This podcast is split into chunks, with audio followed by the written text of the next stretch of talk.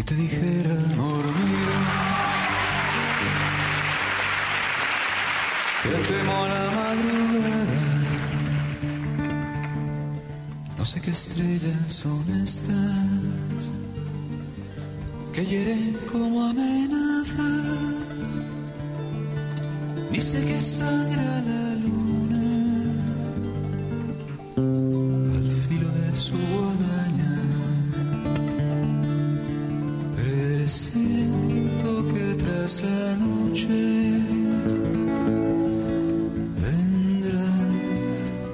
noche más larga.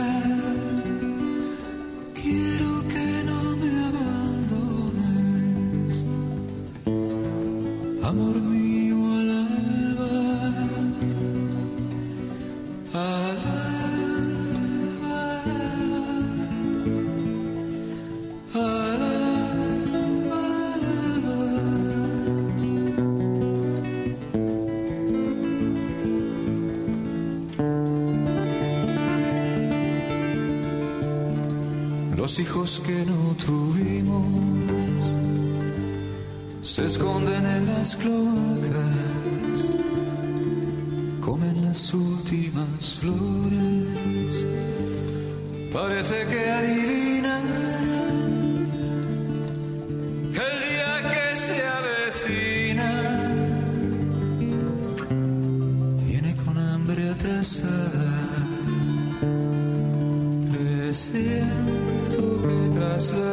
Señoras y señores, con Al Alba de Luis Eduardo Aute comenzamos hoy el programa Críticas con Café.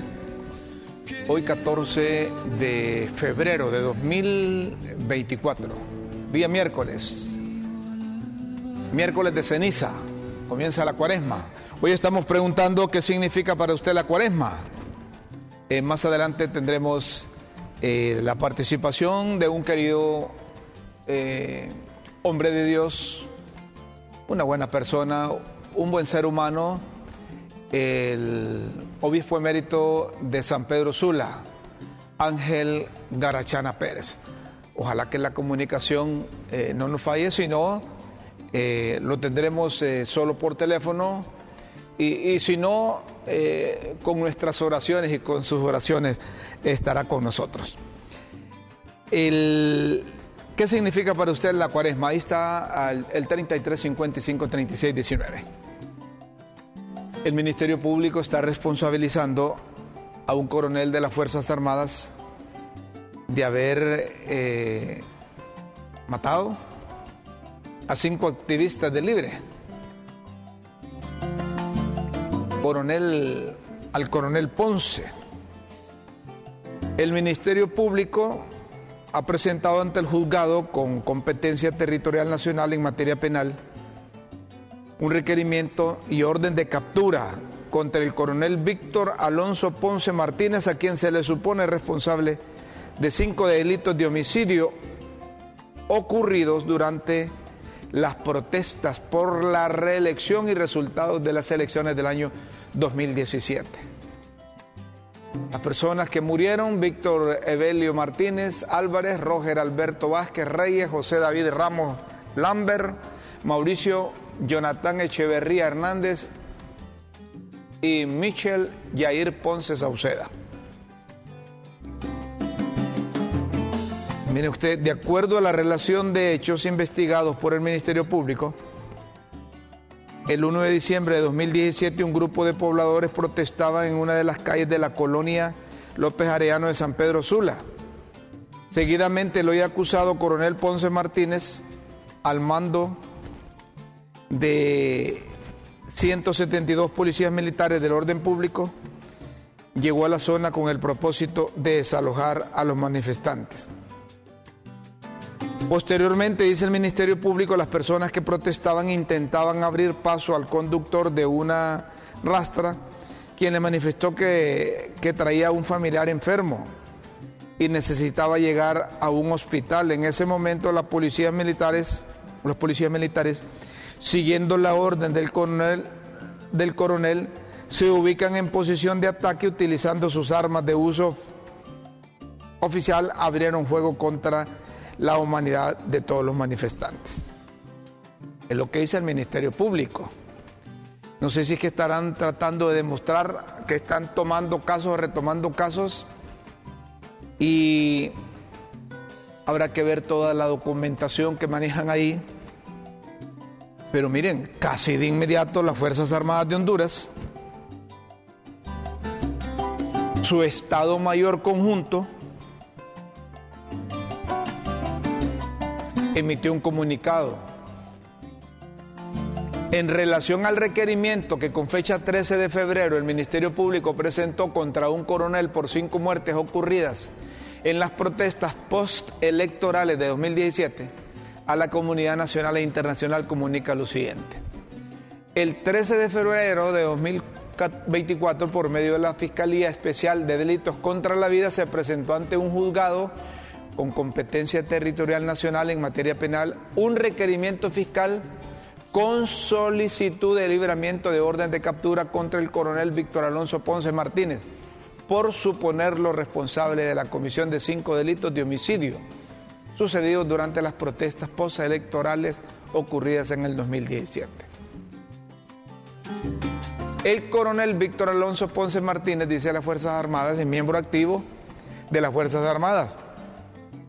Constitucionalmente le asiste su derecho de estado de inocencia y siendo que la acusación formulada refiere a supuestos actos en el ejercicio del deber, la institución está obligada a brindarle la asistencia necesaria para que proceda a responder la acusación ante las autoridades competentes. Que en aplicación del artículo 234 de la Ley Constitutiva de las Fuerzas Armadas, como institución se procederá a poner a la orden del juez competente al mencionado oficial y a proporcionarle los servicios técnicos legales necesarios para que ejerza su derecho de defensa. Cuatro, las Fuerzas Armadas reitera a la sociedad que está a su completa disposición a colaborar con las autoridades operadoras de justicia a fin de que se esclarezcan los hechos. Como abuela, 13 de febrero de 2024. No sé si están abriendo un nuevo frente y ahora los miembros de las Fuerzas Armadas. Cuando se trata de un miembro de las Fuerzas Armadas y se trata de alguien que estaba cumpliendo la responsabilidad o su deber, las Fuerzas Armadas se hacen un nudo. Ahora, ahora, si le demuestran a ese coronel que mató a esas personas, que él giró instrucciones, la ley es dura, pero es la ley y hay que proceder contra él. Estamos preguntando qué significado tiene para usted la cuaresma. ¿Qué significado tiene usted para, para usted la cuaresma? Que le empezamos hoy, vean. Hoy, miércoles de ceniza. Ya vamos a hablar un poco sobre esto, están haciendo los contactos necesarios, los movimientos técnicos necesarios para en unos minutos tener aquí al obispo emérito de San Pedro Sula, muy querido, no solo en el norte, sino que en el país, Ángel Garachana Pérez. Antes liberales y nacionalistas están denunciando que Libre en la Corte Suprema de Justicia no desiste de mantener el control de la sala de lo constitucional. Ay, no es que la, presidenta había dicho que, que esa rotación iba. Partido Liberal, en un comunicado, establece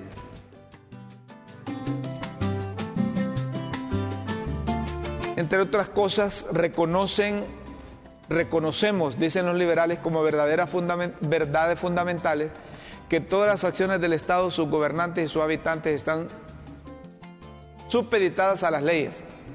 Reconocemos, dicen los liberales, la supremacía constitucional y la vigencia del orden jerárquico de las leyes. Admitimos que las atribuciones de cada poder son claras y precisas y que deben prevalecer o debe prevalecer el principio de la legalidad dentro del cual los servidores públicos se encuentran limitados y subordinados al imperio de la ley. Dentro de este contexto, dicen los liberales, y como institución de derecho público, que siempre ha defendido y propugnado por el libre ejercicio de la democracia, respetuosamente nos vemos en la obligación de pronunciarlo sobre la temática aquí planteada. Haciendo a un lado los intereses eminentemente políticos partidarios y bajo la sola premisa de que todos debemos enfrentar los grandes desafíos del país y evitar desaciertos que incidan negativamente en nuestra vida democrática, instamos a que, lo, a, que a lo interno de, de dicho poder, refiriéndose al Poder Judicial, se respeten incondicionalmente la Constitución de la República, el reglamento interno de la Sala de lo Constitucional, el acuerdo número 042, publicado en junio de 2002, el acuerdo tomado por la Corte Suprema de Justicia, publicado en el Diario Oficial La Gaceta el 17 de febrero de 2023. Y que las decisiones en cuanto a la toma de establecer la precedencia del ejercicio de la presidencia de los distintos magistrados se enmarquen en dichos preceptos legales y sin perjuicio de índole alguna. Bueno, eh, los liberales son muy técnicos ahí. Lo que están diciendo es que se respete la rotación en las salas. Así. El Partido Nacional también, pero aquellos van más, eh, más, eh, más directos y publican libre quiere manipular el Poder Judicial y respetando el orden de precedencia para presidir la sala de lo constitucional. Está bien que como advertencia lo hagan, pero démosle, crédito a lo que dijo la presidenta de la Corte. El 17, 17 día, día que hoy es 14, miércoles, jueves, viernes, sábado, 17, corresponden las rotaciones. Veremos si el sábado o el lunes se cumple con eso. Se cumple con eso. Yo les decía, démosle el beneficio de la duda. Lo que pasa es que como los políticos han perdido credibilidad, han perdido credibilidad, entonces la cultura de la duda, de las sospechas, encrispan a los políticos, mantienen eh, eh, alto nivel, el cotarro. Todos dudan de todos. Unos dicen que desde la sala de lo constitucional libre podría facilitar la continuación en el poder al margen de la constitución. Pero no, tengamos paciencia, tengamos calma, seamos optimistas, optimistas. Además del Día de la Amistad, visibilizado más por, para, para el consumo, digo porque eh, promueven un montón de cosas para hoy. Y la amistad debe ser permanente. La amistad es permanente. Además del Día de la Amistad, hoy se, se inicia la cuaresma. Por eso estamos preguntando, ¿qué significa para usted la cuaresma? Hoy es miércoles de ceniza. Los católicos acostumbramos a ir a misa y, y, en ese rito religioso permitimos que quien está oficiando la misa nos ponga una cruz en la, ¿ah? en la frente. Miércoles de ceniza. Es un tiempo litúrgico de preparación de la Pascua de Resurrección. Desde el miércoles de ceniza hasta el jueves santo, se caracteriza por ser un periodo de penitencia, de penitencia. No se, no se come carne, dice. Bueno, yo de esto no sé, no sé, no, no soy experto de estas actividades no soy experto. Y, para que nos explique, para que nos explique todo esto, eh, hemos invitado a un conocedor del tema. Y es un, es, un, es un ser humano muy querido, es una persona de bien. Él irradia eso. Cuando lo escuchamos hablar, cuando leemos sus mensajes, transmite que es un hombre de Dios y que sin distingo de ninguna naturaleza quiere igual a todos y elevo oraciones por todos. Hoy hemos invitado al obispo emérito de, de San Pedro Sula, el excelentísimo Monseñor Ángel Garachana Pérez. Ángel Garachana Pérez. Qué bueno tenerlo. Y, yo confieso que no soy ducho en estas cosas y por eso acudo a donde usted eh, para que nos explique, que nos explique eh, eh, ese significado de la cuaresma, el significado del miércoles de ceniza. Y lamento que no esté aquí con nosotros para disfrutar una, una tacita de café, del café que a usted le gusta, Monseñor. Gracias por estar aquí en Críticas con Café. Bienvenido, buenos días. Buenos días, Rómulo. Buenos días para ti. Buenos días para todos los seguidores del programa de Críticas con Café. Al ser con café, la crítica es más suave, más fraterna, más constructiva, ¿verdad? Así, es. Sí, porque la crítica no es eh, decir mal, sino criticar significa discernir, valorar las cosas. Es un ejercicio de un buen juicio de la realidad, no es creerse todo sin más. La crítica discierne, valora lo bueno, lo negativo. Gracias, Rómulo, por la invitación. Qué, bueno. Eh, cuaresma, cuaresma significa 40 días, es lo mismo que cuarentena. Cuaresma, 40 días.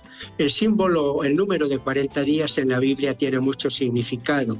40 años en el desierto, 40 días Elías también en el monte Oré, 40 días Jesús en el desierto. Es un número pues simbólico.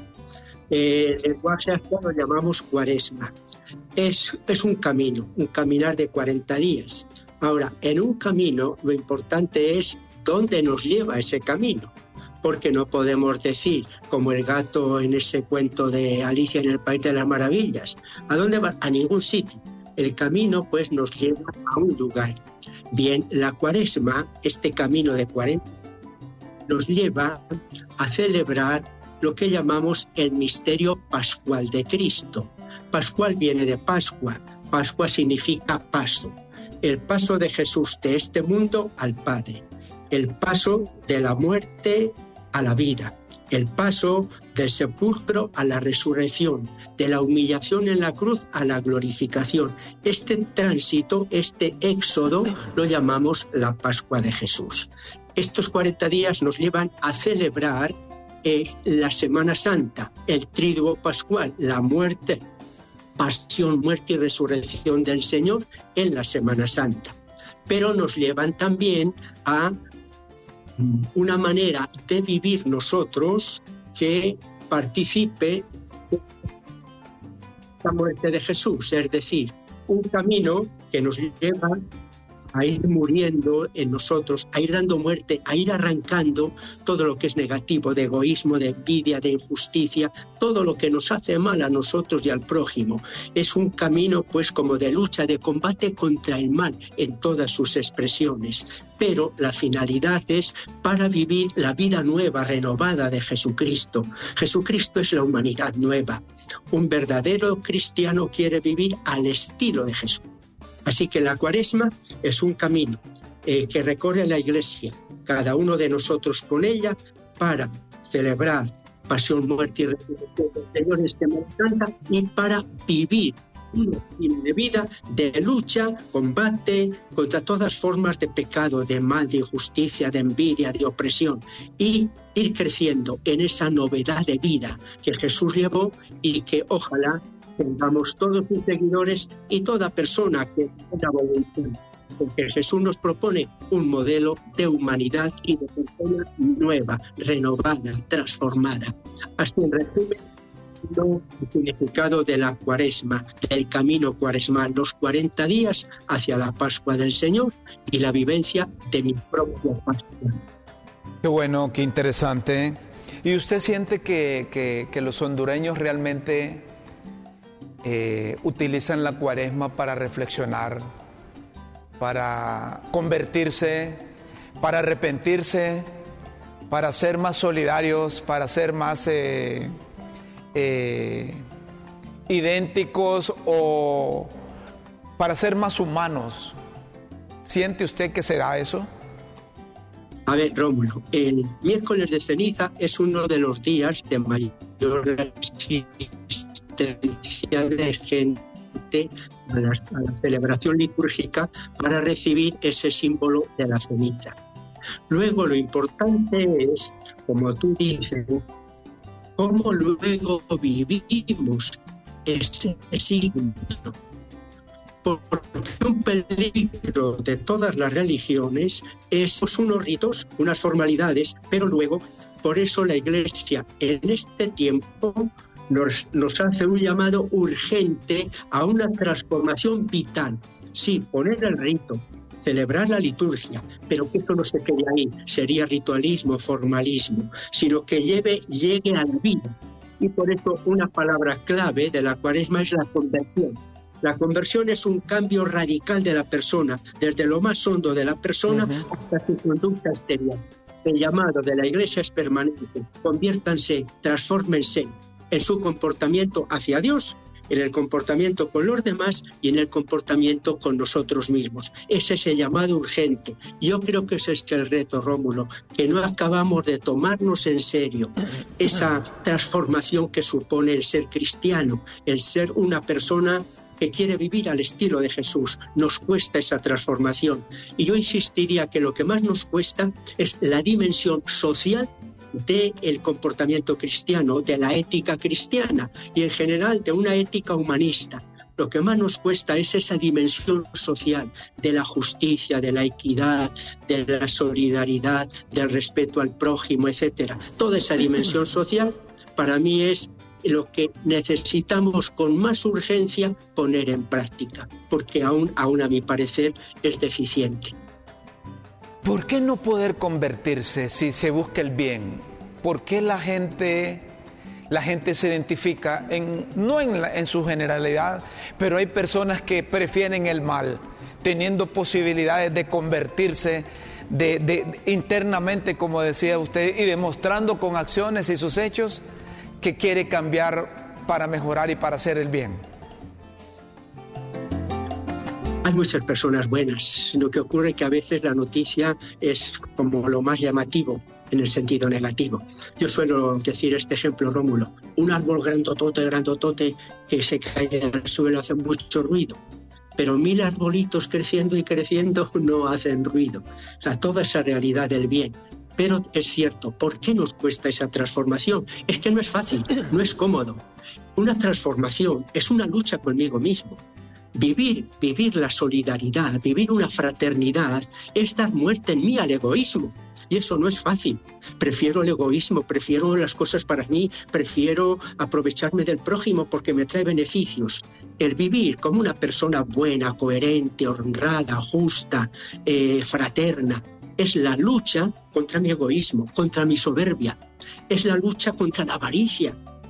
Por eso el, el, acuaresma tiene este aspecto de lucha contra lo negativo, pero es una lucha liberadora, nos libera para amar, para servir, para compartir, para ser más felices pero no hay transformación sin esfuerzo, sin lucha, sin dominio de nosotros mismos, sin renuncia. Y ahí está el problema, que nos cuesta toda esta dimensión de renuncia, de sacrificio, de lucha, de combate contra todo lo negativo. Pero el efecto de esa lucha es el gozo, es la alegría, es la persona nueva, es la fraternidad, es el amor.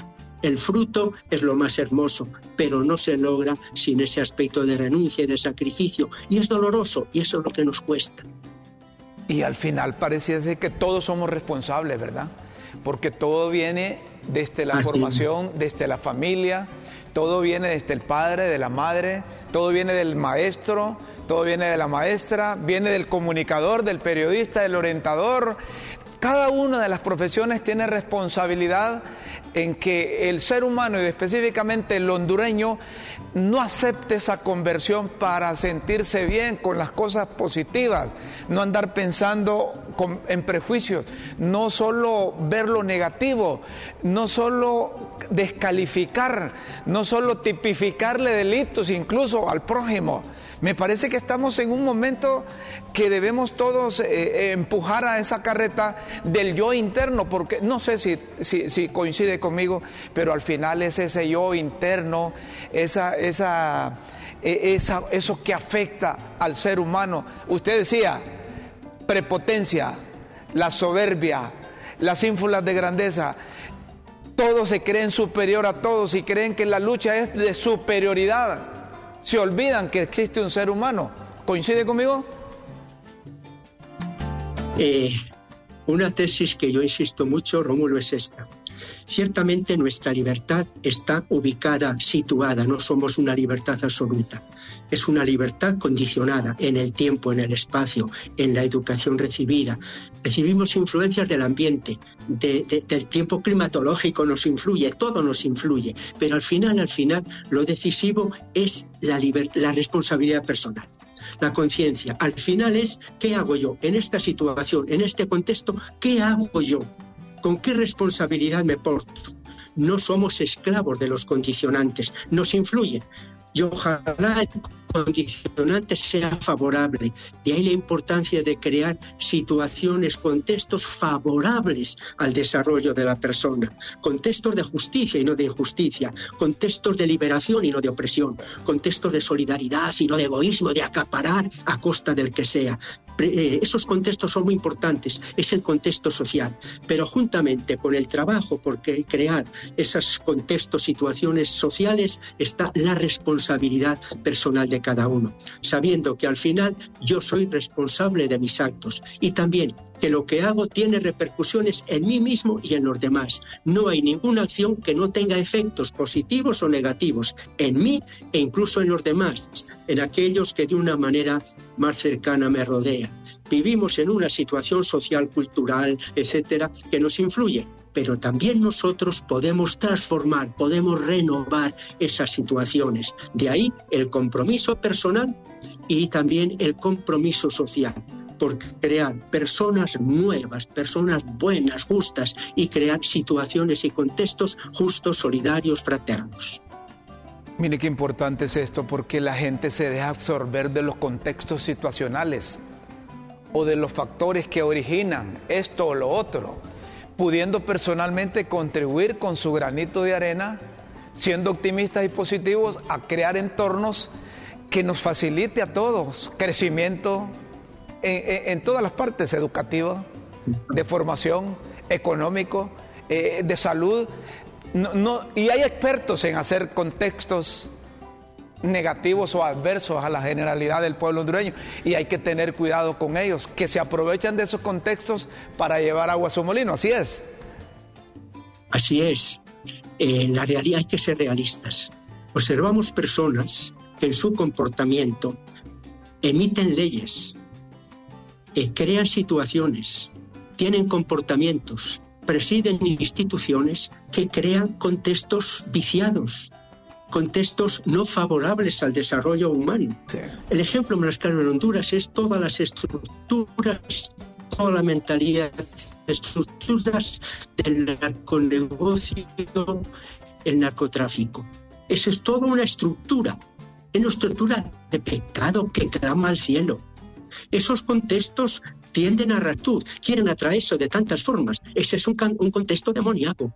Eso hace mal en cambio, vemos personas como luchan por crear contextos de fraternidad, de solidaridad, de servicio, de ayuda, instituciones de desarrollo social, instituciones de beneficencia, etcétera. Y ojalá todas las estructuras de la sociedad, desde las estructuras del Estado hasta las estructuras e instituciones de la sociedad civil, ojalá, ojalá cumplan la finalidad para la que son creadas. Son instituciones para favorecer el desarrollo personal y social del país Ojalá las personas que presiden las instituciones respeten su naturaleza y sus finalidades y sean instituciones del bien, de la justicia, de la paz, del desarrollo y no instituciones que lo que hacen es destruir a las personas, destruir a las comunidades, dañar a nuestros países.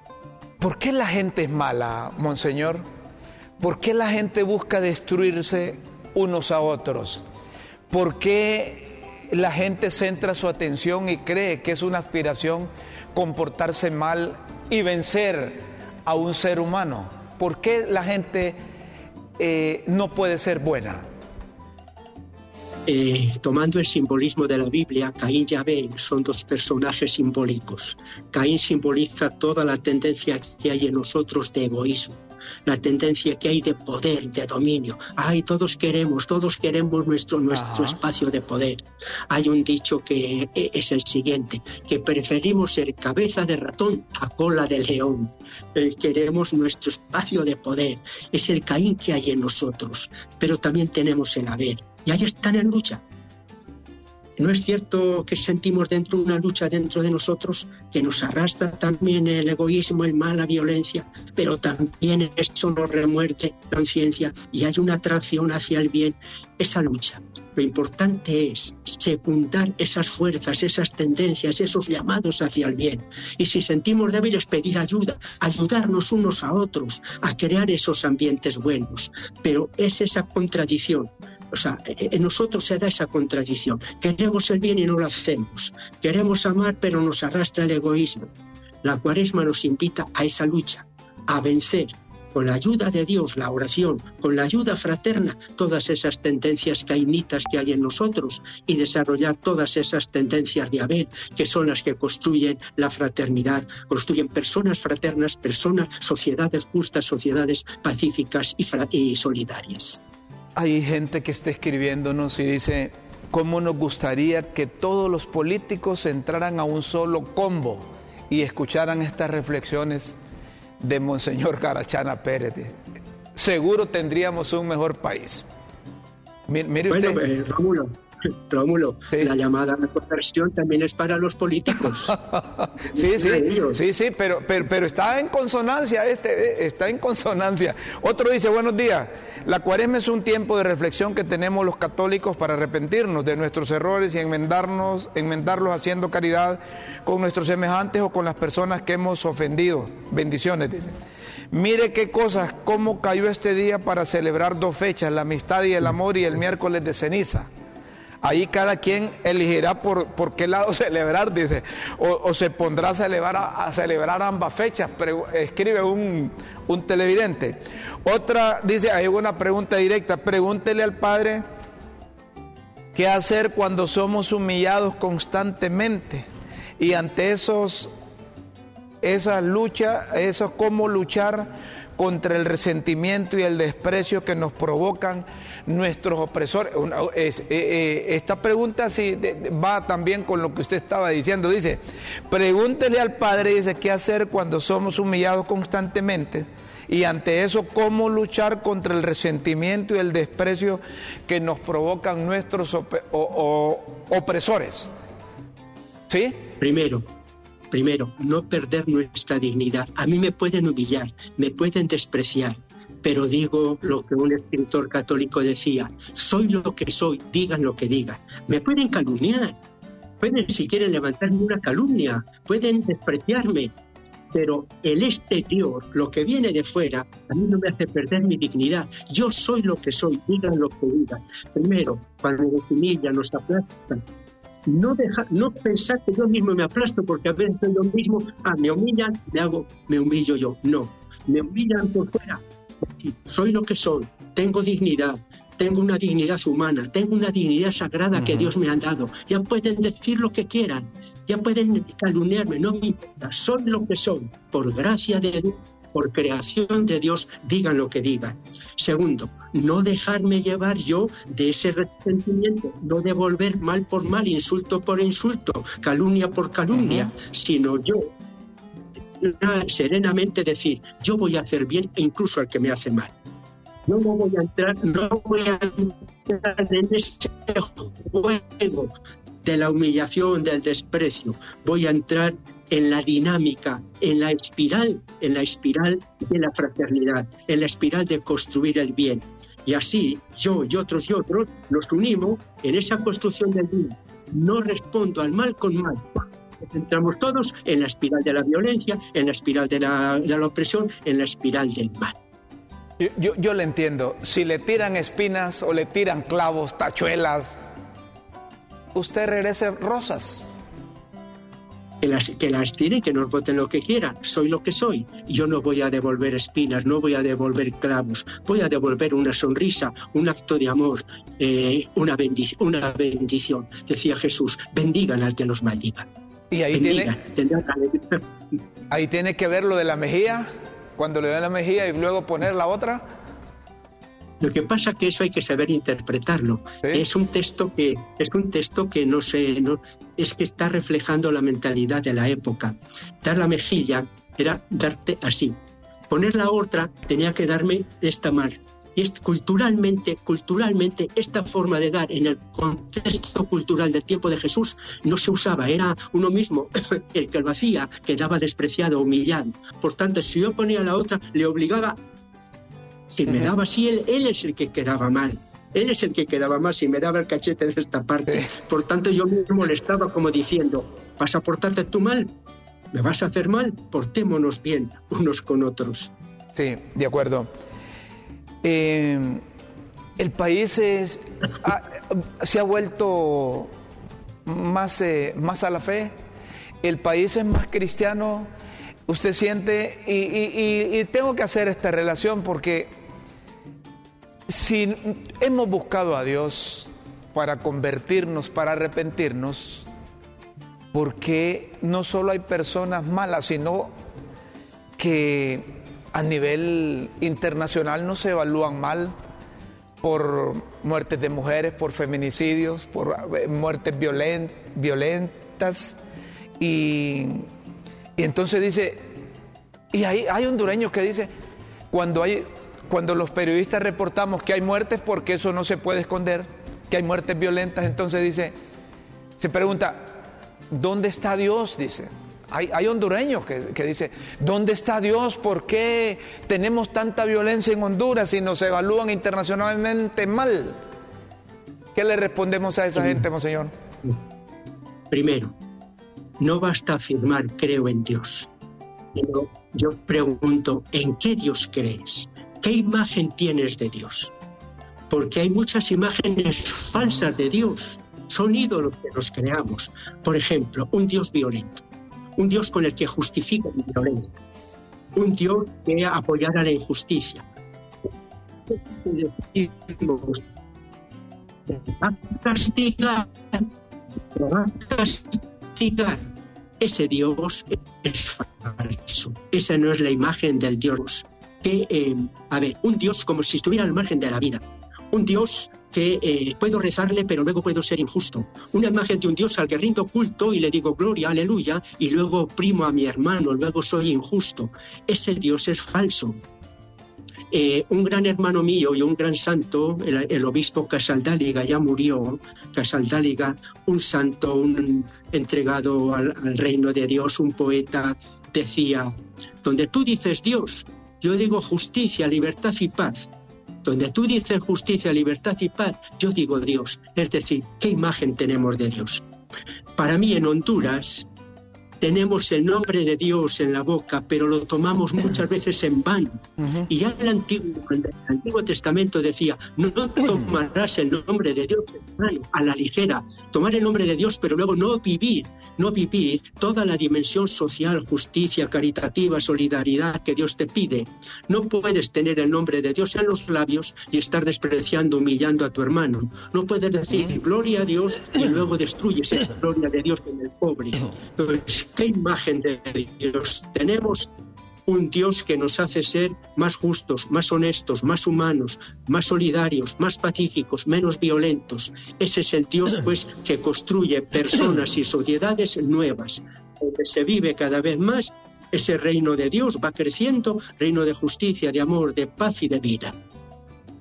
El verdadero concepto de lo que debe significar y lo que es Dios para los seres humanos. Eso es lo que falla, porque la percepción, la concepción que tienen de Dios es distinta a, lo que realmente es. No puede ser que, Dios le dijo que fuera a eliminar a otro, o que Dios le dijo que fuera a hacer el mal, ¿verdad? No puede. Dios, Dios no nos tienta al mal. Dios quiere, Dios quiere nuestro bien. El domingo pasado en la liturgia católica leíamos el texto del leproso. El leproso en el tiempo de Jesús era un muerto en vida.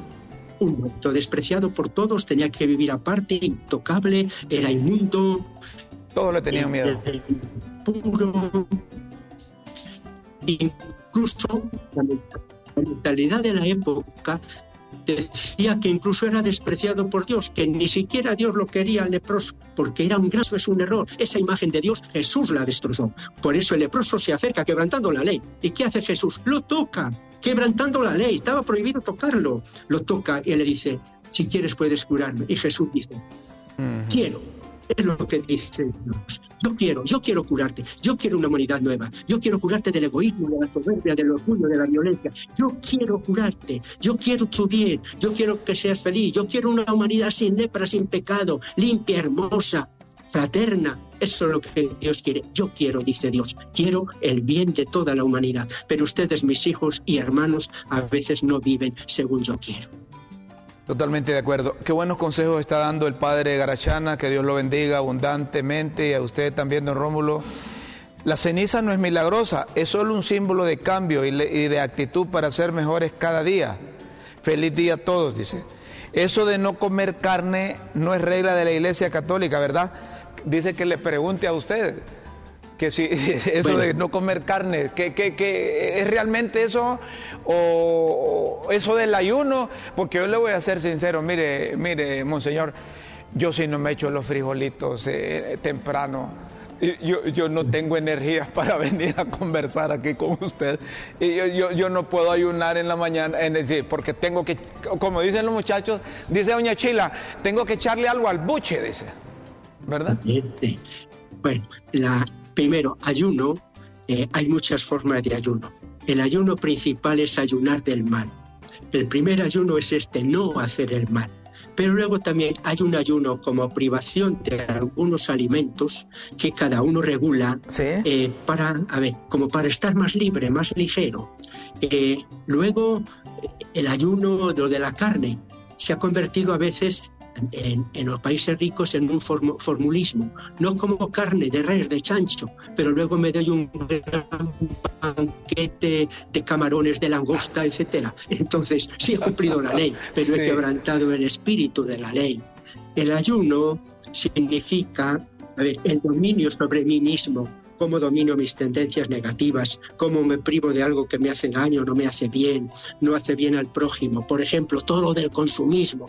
Eh, decíamos San Valentín, qué hermoso expresar el amor. Pero cuidado con el consumismo, no gastar innecesariamente lo que no tengo. Es el domingo de amar, pero amar con obras, un detallito, a veces pequeño, un signo de amor, pero no el consumismo. Tantas formas puede ayunar, del mal, de lo que nos hace mal, de lo que nos esclaviza, y ese ayuno nos da la verdadera libertad. La libertad de la dignidad humana, la libertad de ser yo dueño de mí mismo, la libertad gloriosa de los quienes viven como hijos de Dios y viven también como hermanos unos con otros. La raíz de esa libertad es el amor. Por amor renuncio, por amor me dominio, me domino, por amor soy generoso, fraterno, solidario con los demás. Aquí ya se están metiendo con nosotros. Ajá, dice, ¿y por qué el monseñor no tiene la cruz con ceniza en la frente? Y usted también. Yo podría decirles que a mí no se me mira porque soy muy, porque soy muy, prieto, muy negrito. No, yo es que no, yo es que no he ido, yo soy sincero. ¿Sí? Rómulo, yo me levanté a las cuatro y cuarto. Me levanté a las cuatro y cuarto y fui a celebrar la ceniza a una comunidad a las cinco de la mañana, ah. todavía era oscuro. Entonces yo impuse la ceniza y me la impusieron a mí. Pero mm. como me levanté prontito, me bañé y demás después de que vine. Pues al bañarme ya se me quitó. Pero me la pondrán a poner esta tarde a las 8. Tengo otra celebración en una comunidad y me la pondrán pues otra vez. Sí. porque el primero que tiene que cumplir los consejos que estoy dando soy yo. No sea que dé consejos, yo no los cumpla y sea yo el que quede descalificado. Aquí hay un bandido en producción que dice que yo dando la cruz, ¿verdad? Y que a mí me dicen miércoles de ceniza porque no me ve. Bueno, que la, lleves por dentro, Rómulo, que la lleves en el corazón. eso es importante. Eh, monseñor, no sabe cuánto le agradecemos que haya participado con nosotros, sabemos que tiene compromisos. Y, la idea es esta, que utilicemos el medio de LTV o el programa Críticas con Café para transmitir. Cuando yo escucho a un sacerdote, cuando yo escucho a un obispo, cuando yo escucho a un monseñor, me alegra porque eh, sé que va a transmitir algo que dejará en la conciencia del televidente o de quien nos sigue por las redes, que, que, que Jesús ahí está, que Él no se va, que quien se retira de Él somos cada uno de nosotros. Y cuando nos retiramos nos busca, nos sigue, nos sigue, está siempre con nosotros. nos sigue. Correcto, nos sigue. Un abrazo, que disfrute la Semana Santa que comenzamos hoy, este miércoles de ceniza. Que la cuaresma sirva para que todos los, hondureños pensemos en función, primero llevar a Dios. En, yo, yo así despido el programa, despido el programa con Dios siempre en vuestras mentes y en nuestros corazones. Digo, así despido el programa siempre. Entonces, que esta cuaresma, que esta celebración, esta, este, esta conmemoración nos sirva para reflexionar y que llevemos primero a Dios en nuestra mente y en nuestros corazones y estoy seguro que nos servirá para hacer el bien. Y si usted hace el bien, está bien. Si usted hace bien, usted está bien. Y podemos contagiar de cosas positivas a los demás. Gracias por estar en Críticas con Café, Monseñor. ¿Me permites terminar con una frase breve? Un gran, un gran educador de España, cuyos libros he leído, escribió esta frase. Ser de buenos, ser buenos es de listos. Ser malos es de tontos. Ser buenos, ser de listos, ser malos es de tontos. Eh, Ahí queda la frase de este gran educador. Y sencilla, sencilla la frase. Ser buenos es de listos, ser malos es de tontos. Se la voy a tomar, se la voy a tomar esa frase. Se la voy a tomar esa frase. A ver cuándo está aquí por Teucialpa para que venga eh, a los estudios de LTV y que podamos compartir de otros temas que yo sé que usted sabe y que hay mucha gente que no sabe. Gracias, monseñor. Gracias. Un abrazo, Rómulo, para ti, para todos los seguidores del programa y todos los que siguen en la red. Un abrazo. Igual, el obispo emérito de San Pedro Sula con nosotros. Monseñor Oscar Garachana Pérez, a mí me agrada hablar con gente de Dios, con hombres buenos. Como dice doña Chila, algo se le debe pegar a uno. Vamos a hacer una pausa aquí en Críticas con Café y luego vamos a volver para continuar con el programa. Hoy eh, las pildoritas, las pildoritas, prestenle atención a las pildoritas de la tribuna. En unos instantes aquí en el canal de la tribuna, en LTV.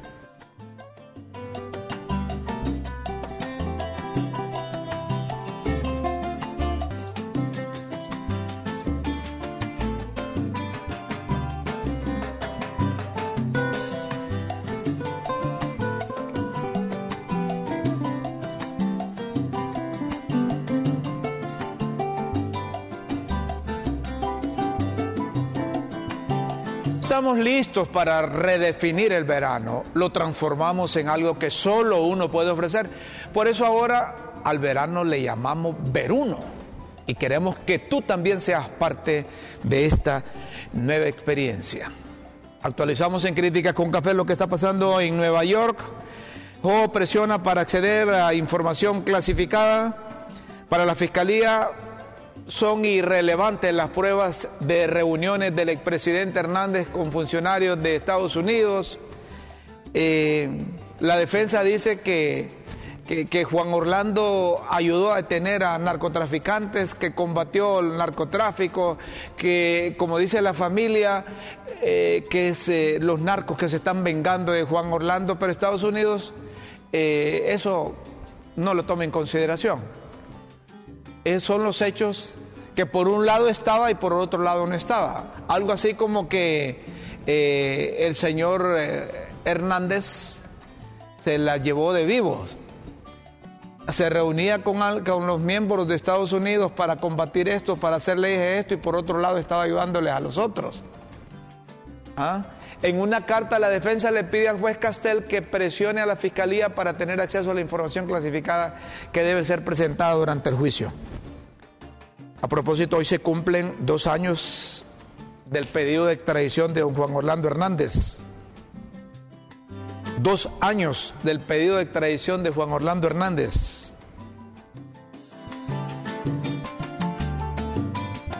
Si, si no, tuviese, no tuviese responsabilidad Juan Orlando Hernández, Estados Unidos no lo hubiese tenido dos años ahí y no lo hubiera pedido en extradición. Cuando piden extradición a alguien es que tiene, tienen algo, hombre, tienen pruebas. No es así nomás, no se va a exponer la justicia estadounidense. ¿Cómo dice doña Chila? 30 años le van a dar, cadena perpetua. También, a, 30 años dice. El próximo 2 de mayo se conocerá la sentencia del policía Mauricio Hernández. Este no se complicó este se declaró culpable. ¿Verdad? Esto se, este se declaró culpable, al igual que el Tigre Bonilla. Al igual que el Tigre Bonilla. El problema con información clasificada es la importancia que le da la, la fiscalía. La fiscalía en Estados Unidos ve que es irrelevante esas pruebas de que se reunió con fulano, con sultano, mengano, para ellos es de mayor peso que se haya reunido con este, con el otro, con el, con el otro narco, o que le, le financiaron, o que le facilitó, o que le facilitó.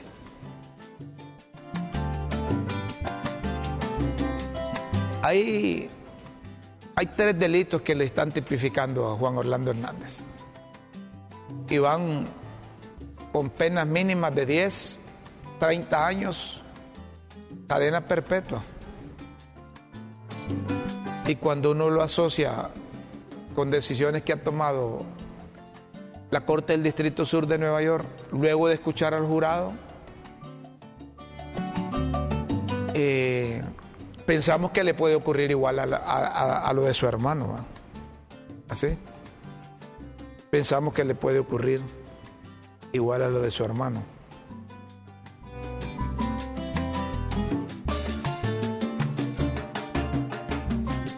En otro tema, más de 400 denuncias por acoso y hostigamiento en entes del gobierno. Esto debe ser una preocupación de las autoridades. Esto debe ser una preocupación de las autoridades. La presidenta de la República ya debió llamar a los titulares de estas instituciones. Ya debió llamar a los titulares de estas instituciones. Acoso sexual. Es como el maltrato que reciben de funcionarios los acosos laborales que se han vuelto de moda, eso deben frenarlo, hombre.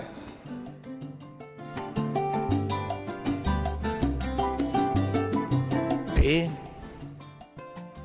Los empleados no se deben de dejar, hombre, deben de denunciar. Yo estoy seguro que si estas cosas le llegan a la Presidenta de la República, ponen en, su, lugar a estos. Pero como le llegan a los círculos, a los círculos de poder que tanto criticaban en el reciente pasado, ¿ah?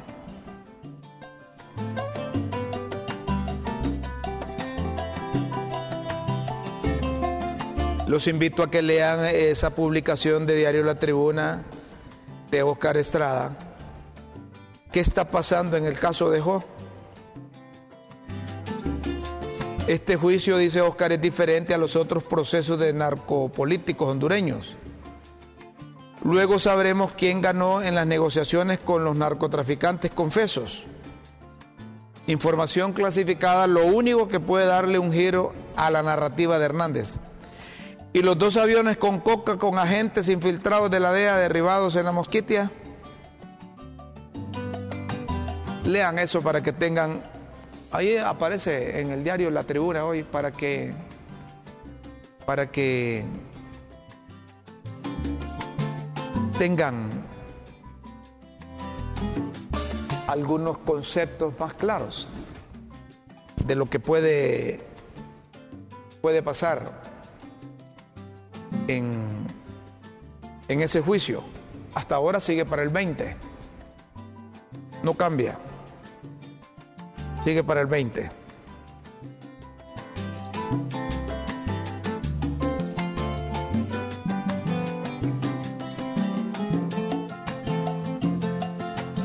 La consigna, dijo la presidenta de la República,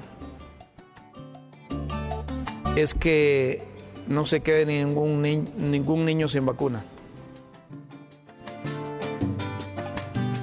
Los padres de familia deben tener conciencia de eso y que no necesiten que la enfermera le ande pumpuneando la puerta para vacunar a su menor. Lleve al menor, llévelo a vacunar. Después después no se queje si su niño es, es, discapacitado o con capacidades especiales, que quedó paralítico porque no lo vacunaron o padeció de esta u otra enfermedad. La vacuna es gratis.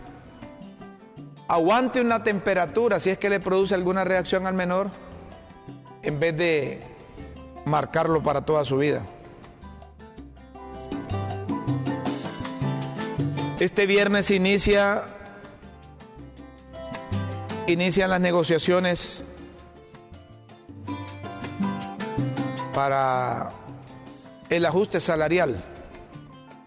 Fernando García, que es el portavoz del sector privado, informó que las negociaciones del salario mínimo comenzarán el próximo viernes, que han sido convocados tanto los trabajadores organizados, unos metidos activistas del partido de gobierno, como del sector privado, unos metidos a la oposición del gobierno y, representantes de la Secretaría de Trabajo.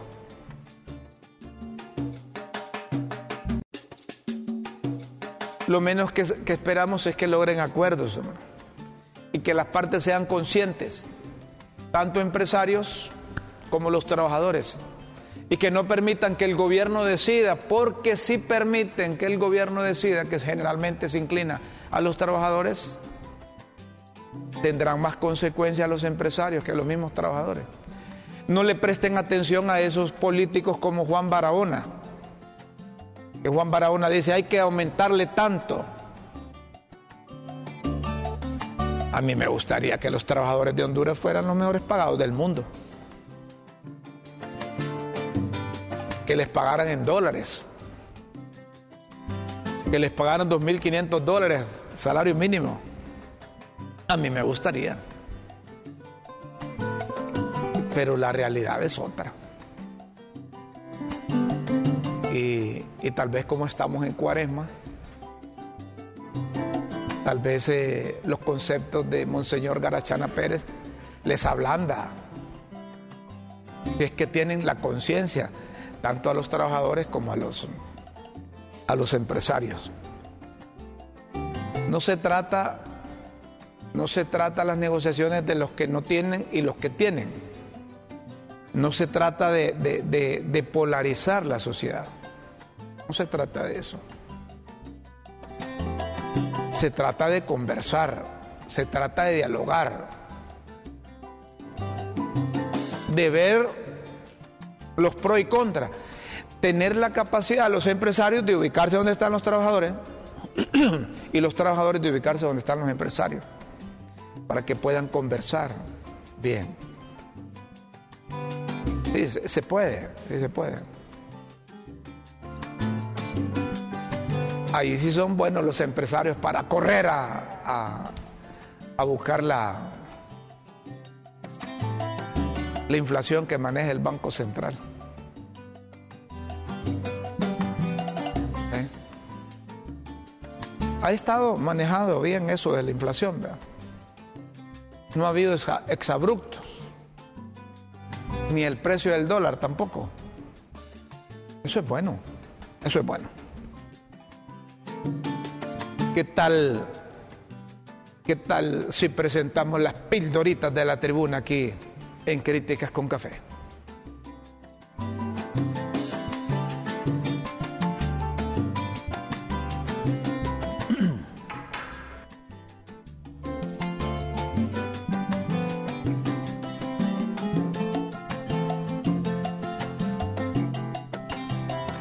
Las pildoritas de la tribuna en Críticas con Café.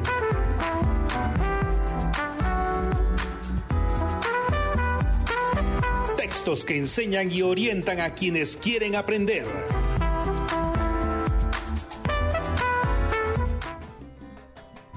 Pildoritas para hoy miércoles 14 de febrero de 2024. Miércoles de ceniza, Día de la Amistad. Confunden otra vez los monitos cilindreros, moviendo la manivela del organillo de mandaderos, jugando a caerle encima al órgano electoral para volverse a encaramar, que en su sectarismo ciego confunden sociedad con lealtad a la superior causa de Honduras, en cualquier de los gobiernos, cualquiera de los gobiernos. La gente no ha reparado la gente no repara que de esas instituciones del Estado depende el fortalecimiento a nuestro sistema democrático. Y hay otros que creen que llegando a manipular esos órganos electorales, es que la gente los va a apoyar para que continúen siendo gobierno o vuelvan al gobierno. No, no se trata de eso. Destapar. ¿Será que le destaparon la estrategia al trumpismo intrigante? Y eso es lo que los tiene de correr. ¿Será que les destaparon la estrategia al trumpismo intrigante? Y eso es lo que los tiene de correr. Las chatarras domésticas avisan que sus aliados, los tontos útiles domesticados, los auxilian en las descalificaciones y en la campaña de desconfianza. ¿Ah? Hay gente que sin ver las redes reenvían las cosas. Hay gente que le gusta el morbo. Hay gente que, que tiene al demonio adentro. Hay gente enferma. hay gente enferma en las redes. Táctica, la maniobra es donde ya, sin que el proceso inicie, de rociando desconfianza para matarle a la gente la esperanza en las elecciones. Una táctica de ablandamiento para quedarse con el control del órgano electoral, calculando que así vuelven a las andadas de antes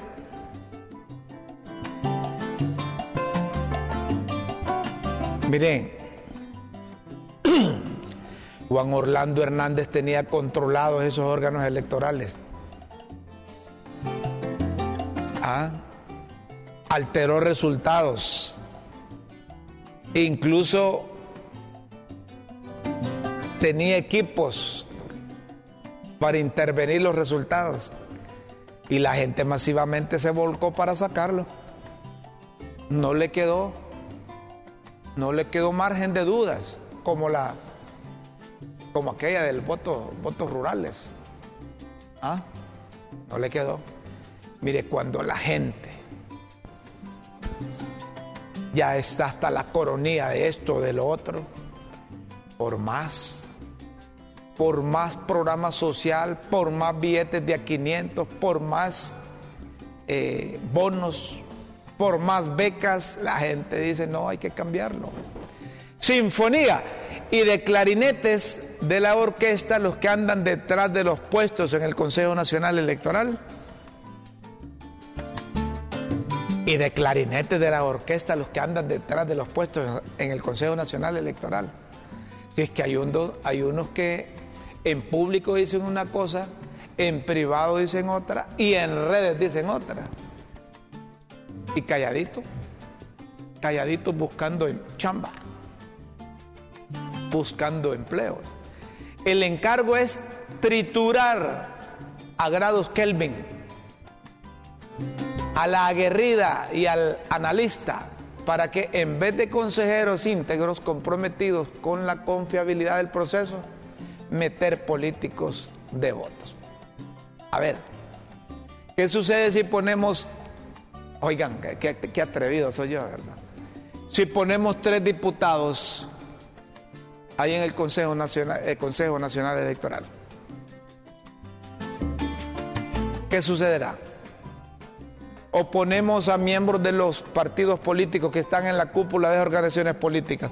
Ponemos uno de, Libre, ¿ah? ponemos otro del Partido Nacional del Comité, otro que está en el Consejo Nacional Electoral, no, más bien en el Consejo Central Ejecutivo del Partido Liberal para llevarlo al Consejo Nacional Electoral. ¿Qué va a pasar? ¿Qué va a pasar? Eso eso va a pasar. Solo de las greñas. ¿Ah?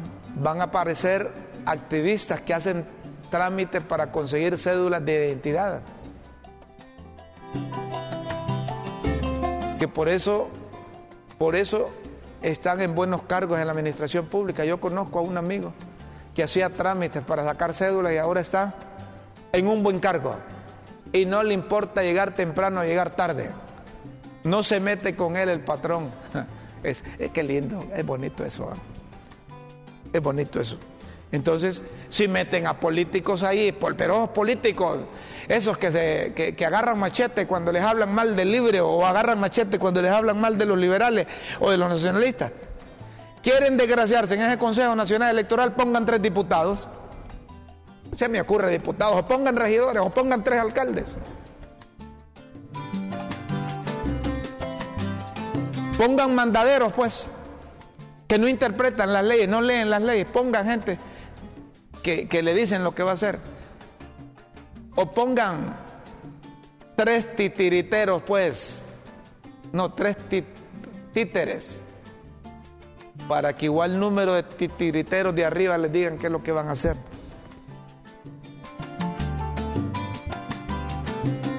Políticos, o sea, el antojo sería eliminar lo andado para que el Consejo Nacional Electoral no garantice, como la vez pasada, guardando la independencia, elecciones confiables que le dieron, que le dieron paz al país y evitaron la crisis postelectoral si no regresara a lo mismo de antes, colocando políticos obedientes.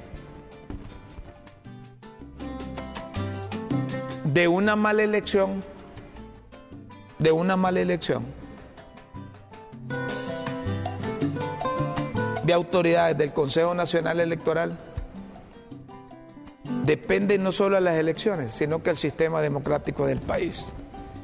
Yo estoy seguro que la mayoría del pueblo hondureño quiere apostar por consolidar el sistema democrático.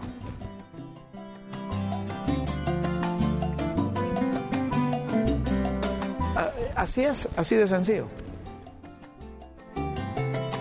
Precedencia. Santo Tomás insiste que pretenden irrespetar el orden de precedencia en la coordinación de la salita.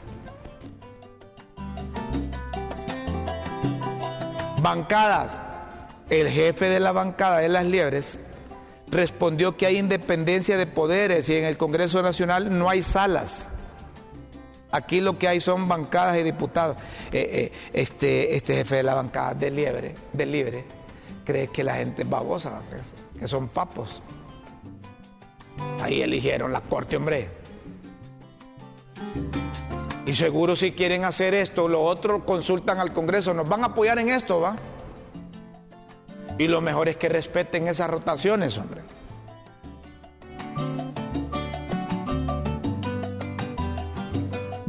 Si no respetan esas rotaciones, lo que ocurra con el sistema democrático del país es responsabilidad de la presidenta de la Corte Suprema de Justicia. Porque tendría una intención, una segunda intención, que Libre quiera seguir ahí. Es muy obvio, es muy obvio eso. Yo no creo, yo no creo ni dejo de creer, ¿verdad? Con los políticos no se sabe. Todos los que están en la corte son políticos. Lo único que estudiaron derecho. Pero son políticos, si no, no los hubieran puesto ahí. Entonces, yo le doy el beneficio de la duda a la publicación que hizo la presidenta de la Corte. Que eso era un chisme, que eso era un rumor, que se va a cumplir con eso. Buena para ella. Ojalá que el lunes próximo estemos aplaudiendo esa rotación. Porque si no, desde ahí se estará generando una incertidumbre mayor que la que generó el Congreso con esa elección ilegal de Luis Redondo. Sesionar. Los diputados fueron convocados a sesionar ayer, martes 13 de febrero, a las 3 de la tarde. Solo que Luis Redondo anda en Foprel, que se celebra en España y Marruecos. Gastando el dinero de la gente, anda Luis Redondo, hombre. Si, eso, si ese Foprel no sirve para nada es como la Corte Centroamericana de Justicia o el Parlamento Centroamericano. ¿De qué nos sirve? Gastando millones y millones de lempiras en esa gente. Ahora, si fuese de obligatorio cumplimiento las decisiones que se toman en esos organismos regionales, sería bueno. Pero redondo para no prestar atención a la doña que le está pidiendo el pisto para la leche las hipotas, mejor se va para allá, para Europa.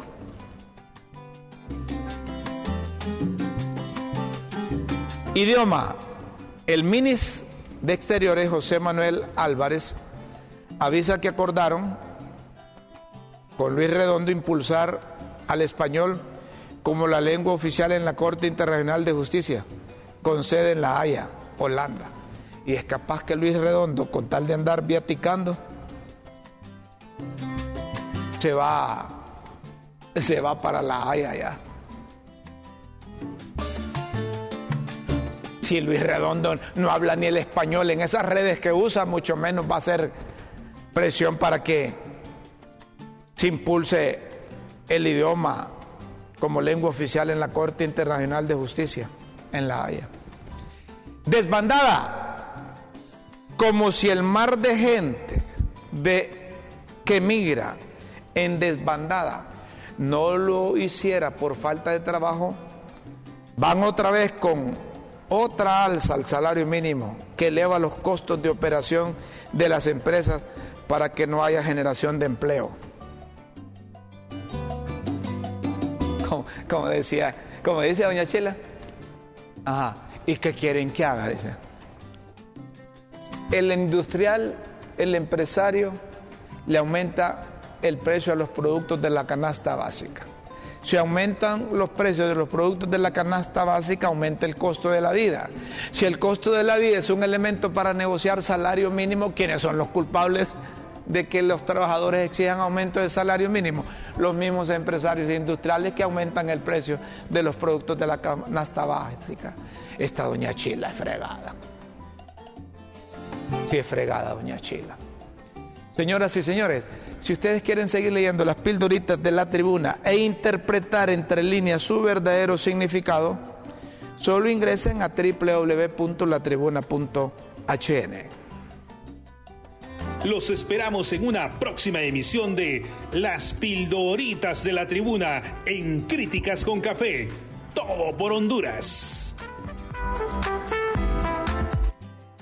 Miren ustedes, hay buenas noticias. Atención a los jubilados, a los jubilados y pensionados del Instituto Hondureño de Seguridad Social, para que no digan que las autoridades son malas. Hoy, 14 de, de febrero, Día de la Amistad, Día de San Valentín, Día del Amor, miércoles de ceniza, inicia la cuaresma.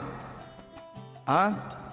Ya está disponible el pago de pensiones de este mes a través del mejor banco del sistema financiero hondureño, el Banco de Occidente.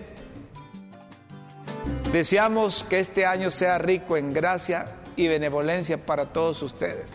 Recuerde, le dicen a los jubilados y pensionados, utilice mascarilla, lávese frecuentemente las manos con agua y jabón, utilice gel a base de alcohol al 70%, mantenga la distancia física al menos de 1.5 metros.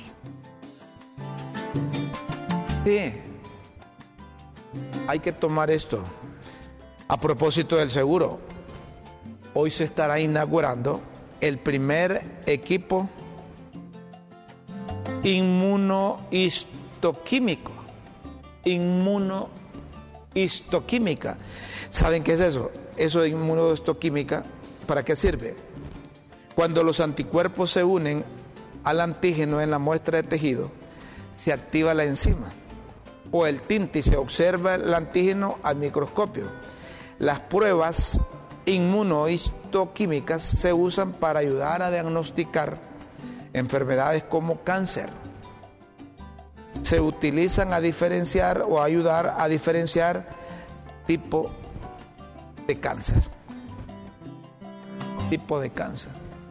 Qué bueno, miren. Se dan cuenta ustedes que cuando se quiere se puede. Carlos Aguilar, director del seguro, esto es aquí, hoy va a las 11, ahí en el hospital de especialidades del Seguro Social. Ah, qué bueno, hombre. Ahí, ahí está ya LTV, ahí está cubriendo eso, para que tengan información aquí en los, en los noticiarios de qué se trata esa cosa. Eh, cuando se quieren hacer las cosas, miren, Carlos Aguilar, que es el director, ahí anda del timbo al tambo y se va. Él no, no, no, no, no es de oficina. Es lo que le hemos recomendado a la presidenta. Presidenta, sálgase de esas oficinas. No solo salga para las actividades programadas que va con seguridad y que va con todo. De incógnita llegue a las oficinas y vaya a una supervisión qué es lo que están haciendo. Si realmente le están aportando al gobierno del socialismo democrático. O todos esos empleados solo es por el salario que están. El mayor problema que tenemos en la administración pública es la supervisión. Nadie supervisa a nadie. Nadie supervisa a nadie. Hay que prestar atención a eso. En el Congreso le están recordando a la Junta Directiva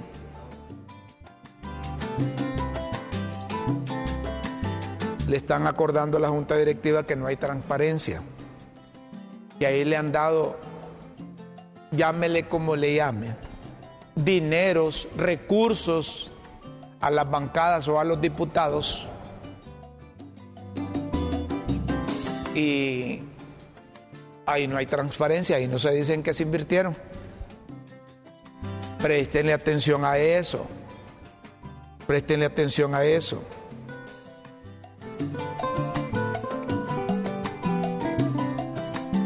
En el artículo 30 de, de la ley orgánica del Congreso,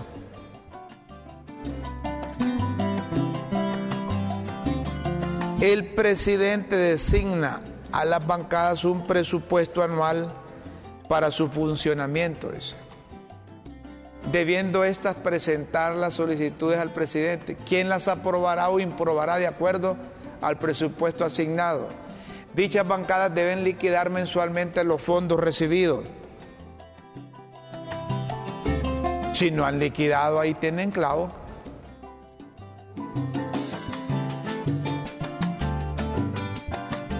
Y el mismo Congreso,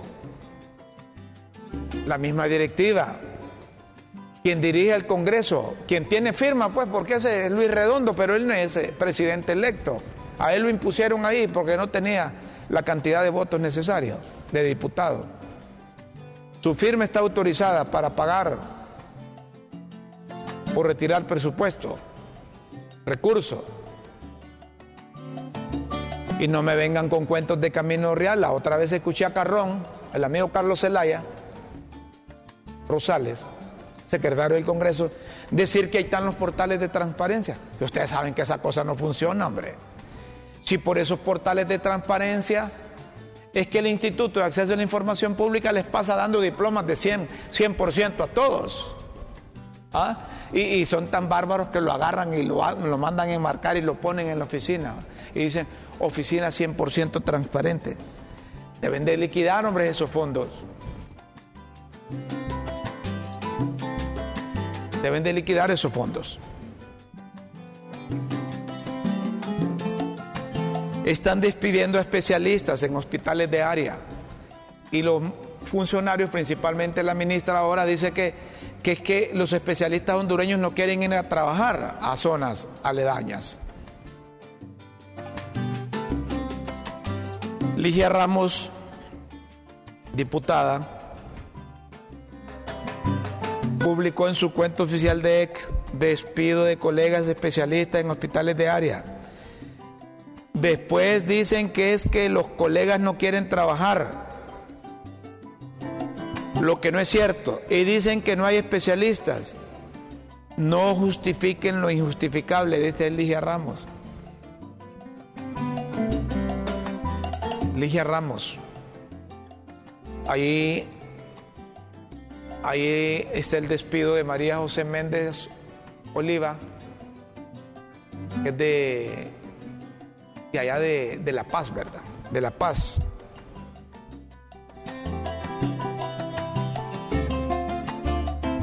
Y hay Holman Indómita, a saber quién es, pero escribe el hospital Roberto Suazo Córdoba hechos y no palabras. El doctor Samuel Santos, presidente electo del Colegio Médico de Honduras, en reunión en el Hospital Roberto Suazo Córdoba de La Paz, Ciudad de La Paz, atendiendo personalmente el despido de la doctora María José Méndez.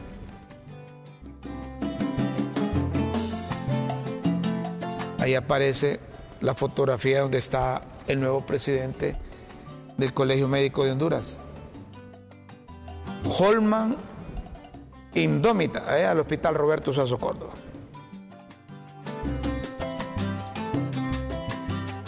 Yo escuché a la ministra decir que que que era